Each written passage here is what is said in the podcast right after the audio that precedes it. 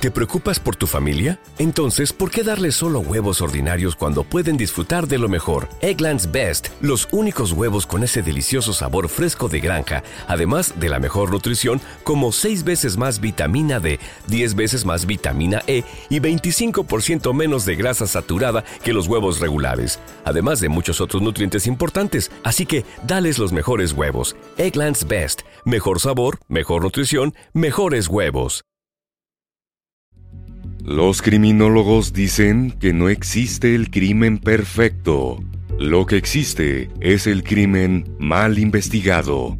Siempre, en cualquier investigación, aparece una pista clave que lleva hacia el asesino. Encontrémosla juntos, repasando este caso abierto.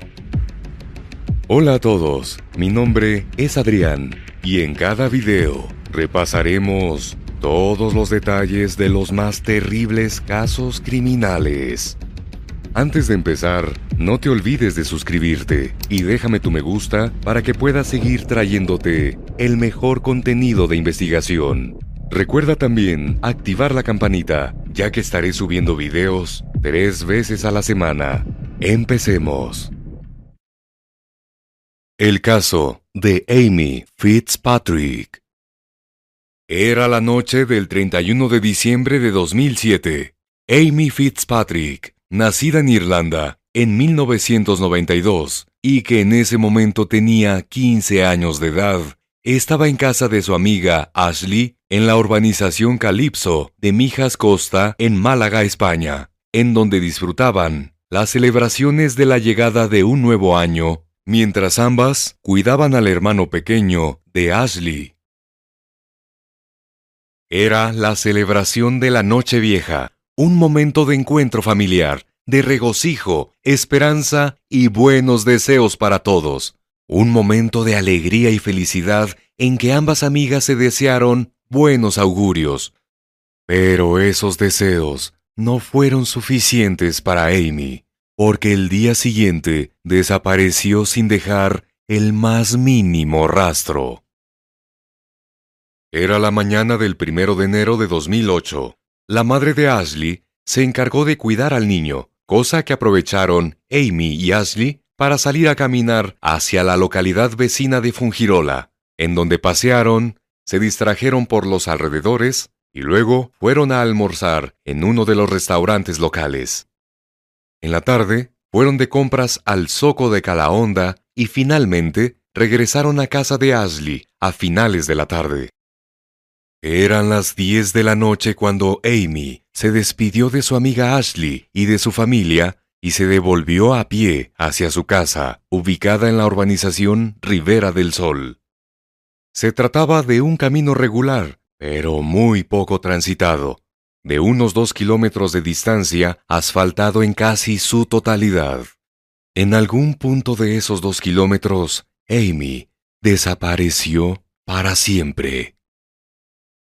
La madre de Amy, Audrey Fitzpatrick, y el padrastro, Dave Mahon, al principio no le dieron importancia a que Amy no regresara ese primero de enero. Seguramente seguía en casa de Ashley o celebrando por ahí el año nuevo. A los adolescentes de esa edad siempre les molesta que los adultos sean inoportunos e intrometidos en sus cosas. Ellos no entienden las preocupaciones de ser padres de lo mucho que les preocupa saber que sus hijos estén bien. Y en la mañana del 3 de enero de 2008, Audrey presentía que algo malo debió haber pasado. Audrey ya estaba francamente preocupada, y más aún, después de hablar con la madre de Ashley, quien le afirmó que Amy se regresó el primero de enero, de noche, por ese camino tan solo en donde nadie transitaba jamás. Y la preocupación se tornó en total desesperación. Audrey y Dave se apresuraron e hicieron la denuncia en el cuartel de la Guardia Civil. Ya habían pasado dos días, tiempo reglamentario para considerar a alguien desaparecido, y de inmediato se inició la intensa búsqueda por todo el perímetro adyacente a Mijas Costa, Rivera del Sol, y prácticamente todo el sur de Málaga. En los pueblos y ciudades se distribuyeron retratos de Amy con una descripción detallada. Un metro, 65 centímetros de estatura, cabello castaño oscuro, ojos azules, vestida con una sudadera negra con el logo de la marca Diesel. Y nada pasó. Fue como si se la hubiera tragado la tierra. Audrey estaba convencida de que alguien había secuestrado a su hija y se lo hizo saber a las autoridades. Ella no tenía ningún motivo para huir de casa. La Guardia Civil sabía que ese camino asfaltado hacia Ribera del Sol era alejado, muy poco transitado, y no se encontró huellas, indicios y ni un testigo absolutamente nada que indicara que había ocurrido un secuestro, como afirmaba Audrey. Además, ¿qué podían decir los testigos? Se trataba de la noche del primero de enero, y todo el mundo estaba en las calles de los pueblos o ciudades, celebrando el año nuevo, o en sus casas, pasando la borrachera. Entonces, la investigación tomó un rumbo inesperado. Desde un principio, la Guardia Civil analizó el entorno de la desaparecida. Dave era la nueva pareja de Audrey, y al parecer ni a Amy ni a su hermano mayor Dean le caían bien. Había roces, desacuerdos, algo normal en unos adolescentes que se estaban acostumbrando a ver a su madre con alguien diferente a su padre. Nada de extraordinario hasta que Amy desapareció. Un asesinato premeditado por parte del padrastro para eliminar un estorbo en su vida? La coartada de Dave era sólida. Estuvo con Audrey durante la noche vieja y en prácticamente todo momento, desde el 31 de diciembre hasta la mañana del 3 de enero. Fue entonces cuando la investigación dio un nuevo rumbo. Los detectives de la Guardia Civil tenían dos hipótesis. O se trataba de un secuestro de oportunidad por parte de algún depredador sexual, o sencillamente la desaparecida decidió escapar de su casa y regresar a Irlanda para vivir con su padre, Christopher Fitzpatrick. La Guardia Civil interrogó a Dean previendo que quizás el muchacho supiera algo, alguna intención de Amy de escapar. Pero Dean lo negó de manera rotunda, y la actitud del muchacho evidenciaba que estaba francamente preocupado. Rápidamente, las autoridades españolas se comunicaron con sus padres de Irlanda y enseguida activaron la búsqueda en esperas de hallar a Amy a salvo en casa de su padre. Pero Amy jamás llegó a casa de Christopher. Mientras tanto, Audrey, Dave y Dean decidieron actuar. Se desplazaron por toda Málaga, por Gibraltar, Marruecos y todas las localidades costeras del sur de España, en donde repartieron volantes y carteles con la última fotografía conocida de Amy y su descripción detallada, con la esperanza de encontrar algún indicio, alguna pista, cualquier cosa que pudiera llevarlos al paradero de Amy pero un año después seguían sin saber nada. Dean decidió regresar a Irlanda. Audrey y Dave estaban solos. Ya habían pasado dos años y nada ocurría. No había noticias. La policía no tenía pistas, datos, evidencias, nada. No había un asidero al cual agarrarse. Era necesario para Audrey mantener vivo el recuerdo de Amy en la opinión pública. Para que la búsqueda surtiera efecto, abrieron páginas en las redes sociales, concedieron entrevistas en los medios y llevaron a cabo campañas, misas, homenajes, vigilias, procesiones, cualquier cosa que les recordara a las autoridades y a la ciudadanía que Amy no estaba sola que tenía una familia que la quería, que abrigaba su recuerdo y ansiaba su pronto regreso. En 2010, Audrey y Dave crearon el Amy's Day para conmemorar en toda Málaga la desaparición de Amy cada primero de enero.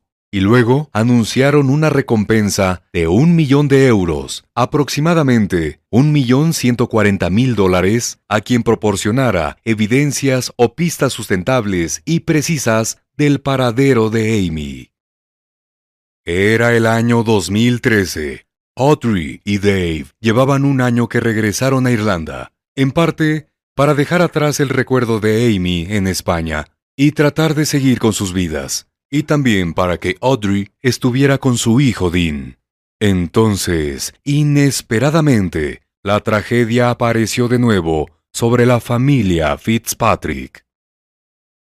En mayo de 2013, en la barriada de Coolock, en Dublín, Dean de apenas 23 años, murió apuñalado a manos de Dave en medio de una extraña rencilla entre ambos, que nunca fue aclarada en su totalidad. ¿Acaso discutían sobre el paradero de Amy?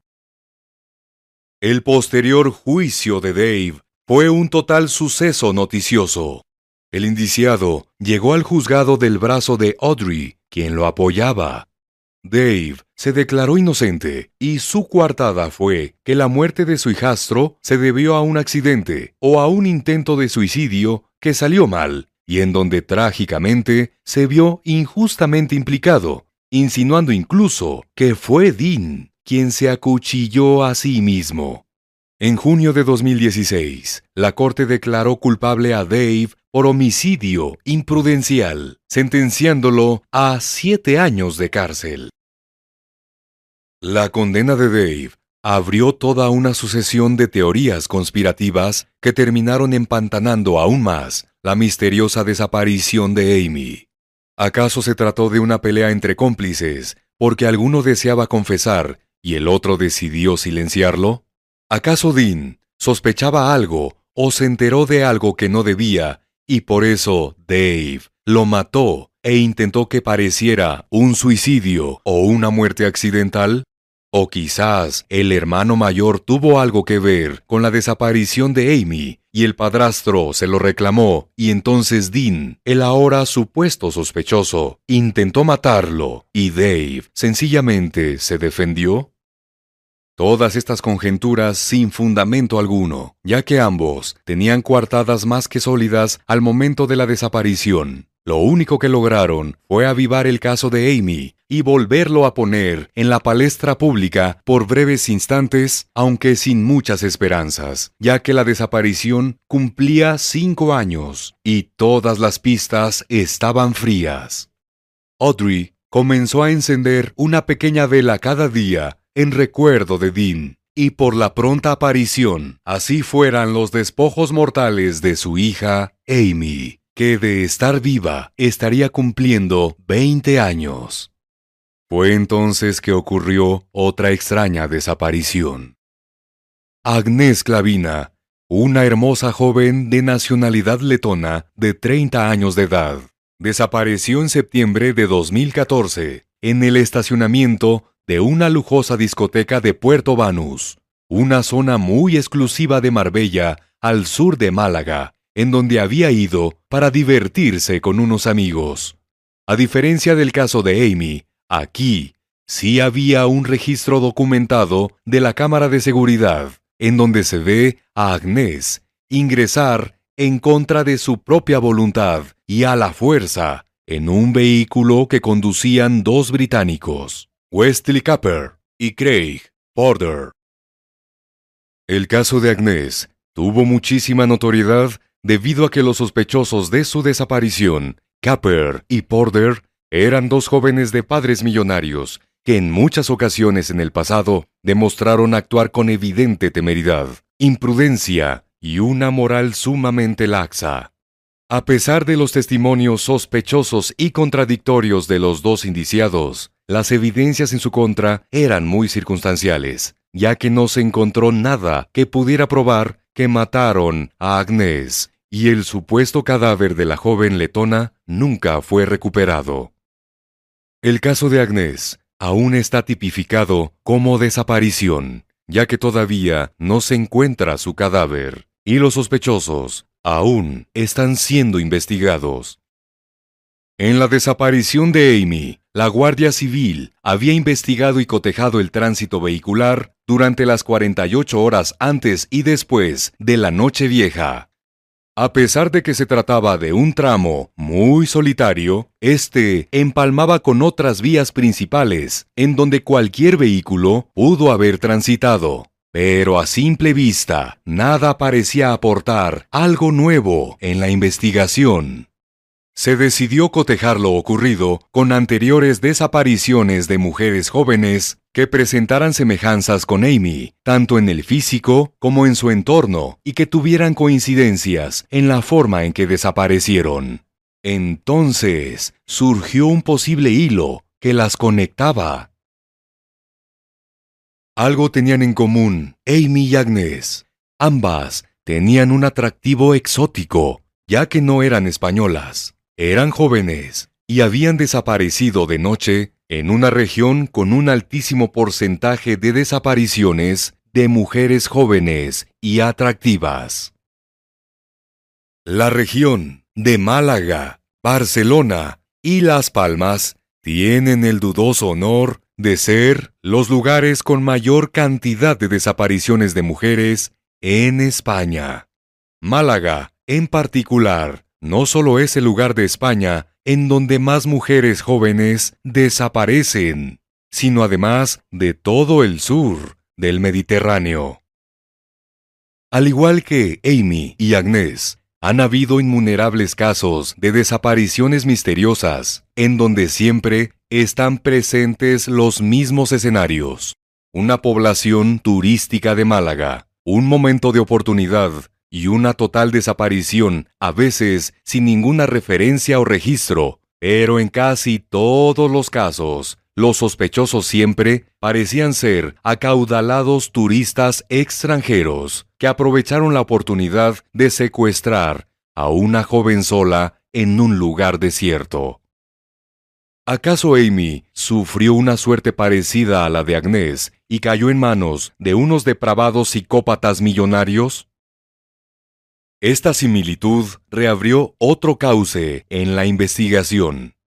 Se cotejaron los casos de anteriores desapariciones buscando una posible vinculación entre ellas, habiendo la posibilidad de que uno o más indiciados eran los culpables de varias desapariciones.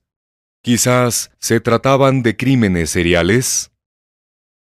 A pesar de esta nueva línea de investigación, la desaparición de Amy era más compleja, dada la total y absoluta falta de evidencias y de sospechosos habituales. Todo parecía apuntar a que una persona que desaparecía en esas circunstancias jamás podría volver a aparecer, y el caso terminaría cayendo en un misterio irredento.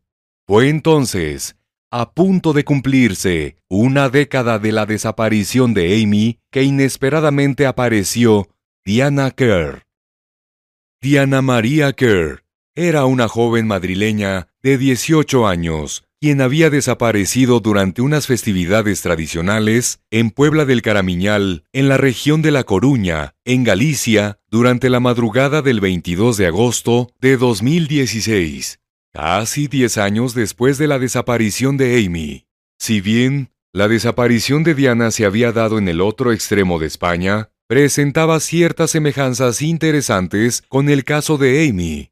Ambas eran atractivas. Habían desaparecido sin dejar rastro en un ambiente de celebración durante las horas de la noche y habían sido hechos noticiosos con un fuerte impacto mediático. La investigación de Diana también había caído en un punto muerto y no se abrigaban esperanzas de encontrar al menos su cadáver. Pero entonces algo dramático sucedió. En la noche del 25 de diciembre de 2017, una joven de 18 años, de la localidad de Boiro, en La Coruña, muy cerca de donde sucedió la desaparición de Diana, denunció que un hombre apareció de la nada e intentó secuestrarla metiéndola a la fuerza dentro del maletero de una camioneta. Afortunadamente, la joven logró zafarse y escapar, luego de que varios vecinos acudieron a su rescate. Esta nueva pista tenía fuertes similitudes con el caso de Diana, y enseguida la Guardia Civil hizo las indagatorias, peinó la zona e interrogó a los sospechosos. En la mañana del 31 de diciembre de 2017, encontraron el cadáver de Diana en la parroquia de Asados, en Rianjo, a 20 kilómetros de Puebla del Caramiñal. El sospechoso del secuestro y posterior asesinato de Diana, José Enrique Abuín Hey, confesó el crimen e identificó el lugar en donde había ocultado el cadáver durante más de un año. La aparición y posterior esclarecimiento del caso de Diana se convirtió en una pequeña señal de esperanza para muchas otras madres, cuyas hijas habían desaparecido en Málaga sin dejar rastro alguno. Para Audrey, la aparición del cuerpo de Diana se convirtió en la respuesta que tanto había rogado, en una posibilidad certera de darle aunque fuera descanso al cuerpo de su hija y un cierre definitivo a la pesadilla que estaba viviendo. Si el cuerpo de Diana había aparecido, también era posible encontrar los restos de Amy. Amy desapareció al inicio de un nuevo año. Diana apareció en las postrimerías de un viejo año. Quizás la resolución del caso de Diana se trata realmente de una señal. Quizás resulte ser la respuesta a esa tenue luz de esperanza que emiten las pequeñas velas que Audrey enciende cada día. Donde quiera que se encuentre Amy, Audrey mantiene cada día una vela encendida, y esa pequeña vela es la señal inequívoca de que a Amy no la olvidarán jamás. Y bueno, hasta aquí el caso de hoy. Como siempre, agradezco tu apoyo a mi trabajo. Si te suscribes, das un me gusta y compartes este video, me ayudarás a seguir creando contenido. Hasta pronto.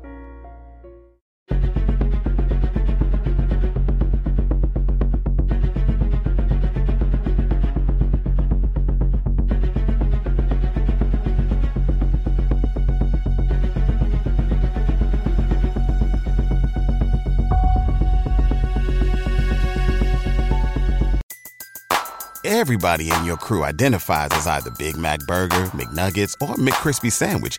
But you're the filet fish Sandwich all day. That crispy fish, that savory tartar sauce, that melty cheese, that pillowy bun. Yeah, you get it. Every time. And if you love the filet of fish, right now you can catch two of the classics you love for just $6. Limited time only. Price and participation may vary. Cannot be combined with any other offer. Single item at regular price. Ba da ba ba ba. ¿Te preocupas por tu familia? Entonces, ¿por qué darles solo huevos ordinarios cuando pueden disfrutar de lo mejor? Eggland's Best, los únicos huevos con ese delicioso sabor fresco de granja, además de la mejor nutrición, como 6 veces más vitamina D, 10 veces más vitamina E y 25% menos de grasa saturada que los huevos regulares, además de muchos otros nutrientes importantes. Así que, dales los mejores huevos. Eggland's Best, mejor sabor, mejor nutrición, mejores huevos.